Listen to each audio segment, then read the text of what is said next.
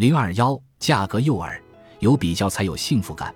假如你想要买一套新房子，然后房产中介按照预算帮你遴选了三套合适的，带你去看。第一套装修稍微好一些，但是价格比预算高了很多。第二套价格合适，但是装修稍微有些陈旧，特别是地板有些破损。第三套的价格和装修跟第二套差不多，但是房主刚刚新换了地板，装修整体也更新一些。你会选择哪一款呢？我们大概率会先放弃那个装修更好的第一套，因为价格高出太多。第二套和第三套比较下来，整体状况比较接近。在这两套之间进行选择，第三套就很容易胜出，因为同样价格下，整体感觉性价比更高。特别是地板是刚刚新换的，可以省去换地板的成本和精力。这么对比下来，选择显而易见。而且我们会笃定地认为自己做出的决策是正确的，主要原因是我们进行了比较。虽然在买房之前，我们对房价水平一无所知。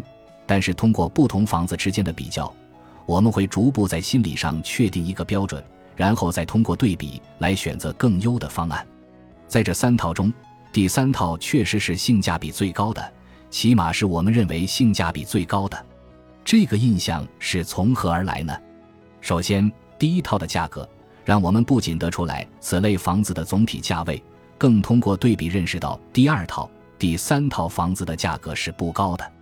第二套房子的破损地板，印证了第三套房子的新铺地板是更划算的。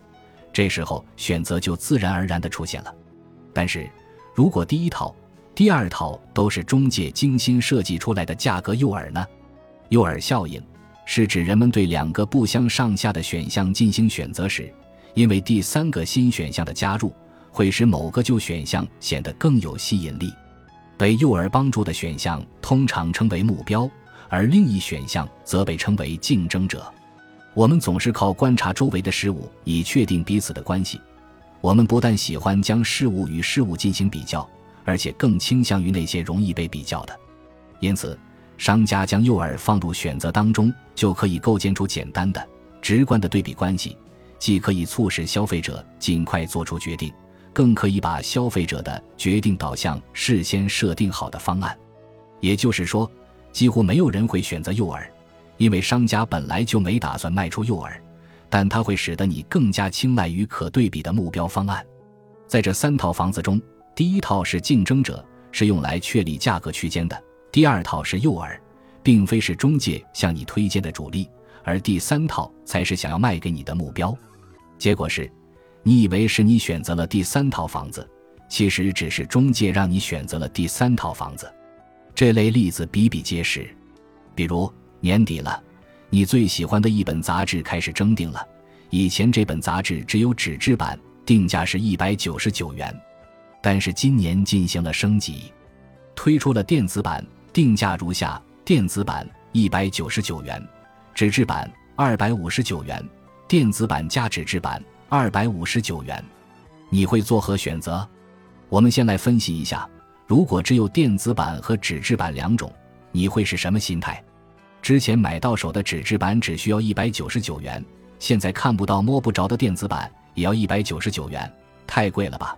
你省了纸，省了运输，不是应该更便宜吗？不买，纸质版呢？纸质版居然涨价了，还贵了那么多，这不是逼着我买电子版吗？骗子，今年不看了。那么有了电子版加纸质版的组合呢？这居然跟纸质版一个价格，不是电子版白送吗？杂志社脑壳坏掉了吧？这谁还单买纸质版啊？必须买电子版加纸质版啊？什么？你说比去年的纸质版涨价了？人家多了电子版啊？你才多花六十块钱就多了电子版？你看电子版都卖一百九十九呢，多划算啊！你飞快地选择了电子版加纸质版的组合，其实刚好掉进了杂志社为你预设好的价格陷阱。为什么呢？因为杂志社今年新推出了电子版，两个版本内容一致，必然会分流一部分订阅纸质版的人。如果花费了成本开发电子版，结果只是让原有订阅纸质版的人改订了电子版，等于没有增加新的订阅，还多付出了成本。这必然是不可接受的。那么，如何在利用电子版吸引新顾客的同时，让原有的订阅者不分流，甚至多付钱呢？